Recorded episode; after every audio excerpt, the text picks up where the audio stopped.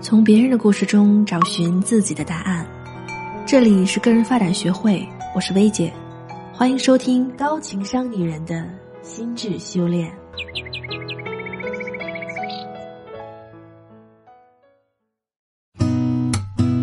你好，我是薇姐，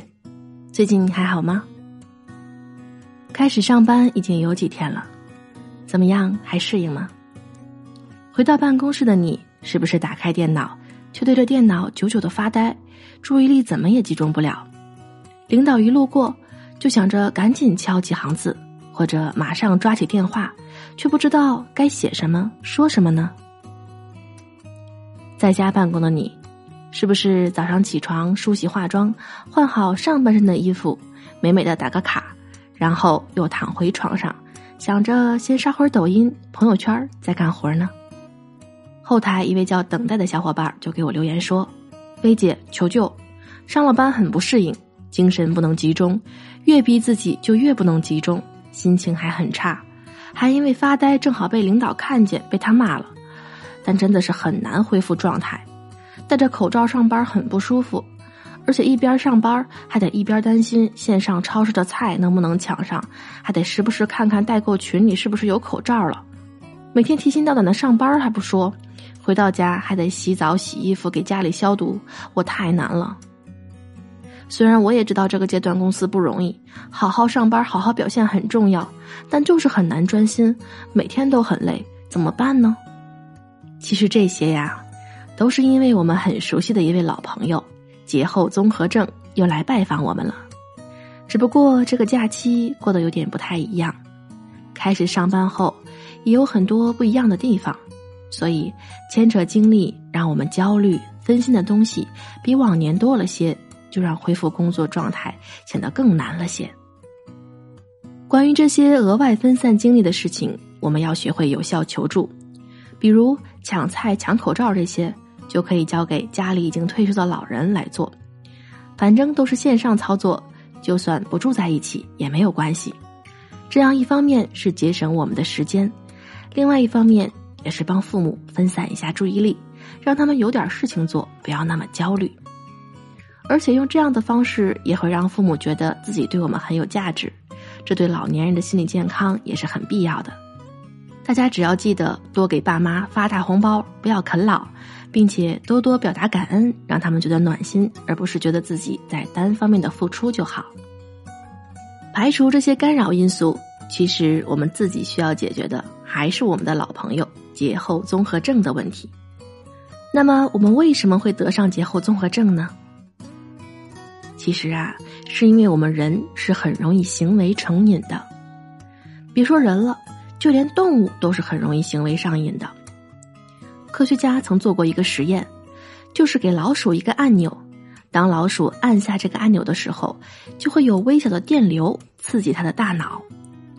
科学家本以为老鼠被电了之后，肯定要跑得远远的，再也不碰这个按钮了。但没想到的是，它不但没有逃跑，反而越按越兴奋，一直站在按钮前面，连续十二个小时没有休息，不吃不喝，疯狂的按，最终力竭而死。科学家们经过进一步的研究发现，老鼠之所以会这么疯狂，是因为高等动物的大脑里都有这么一块区域，叫做。快感中枢，人类也不例外。当我们的快感中枢得到合适刺激的时候，就会分泌大量的多巴胺，让人想要不停的继续同样的行为。而我们的假期里有太多这样的合适刺激了。先不说跟疫情相关的消息，这些我们在焦虑状态下会不由自主想要去关注的东西，就说传统的刷剧、游戏、短视频。这些东西的背后，可都是一个又一个的专业团队，专门针对我们的快感中枢量身定制的上瘾陷阱啊！他们会通过目标诱导、进步反馈、社会互动、适度难度阶梯、不可预见的悬念等等一个个非常成熟的套路，让你欲罢不能。毕竟，我们越上瘾，他们赚的就越多。而且，只要见过烟瘾或者酒瘾犯了的人，就知道，一旦成瘾，这个戒断反应是非常难受的。我们的节后综合症啊，其实就是这些行为上瘾的戒断反应。这次假期又比往常的长了一些，我们的戒断反应啊，就容易更严重了。那么，怎么样才能有效的对抗行为上瘾，经受住戒断反应，迅速恢复工作状态呢？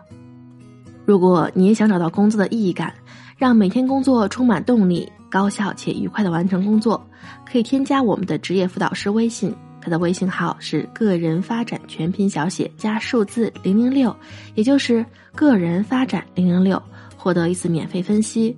相信通过职业辅导师的专业咨询，可以更准确、更迅速的帮你提升工作效能，实现精准付出、高效回报。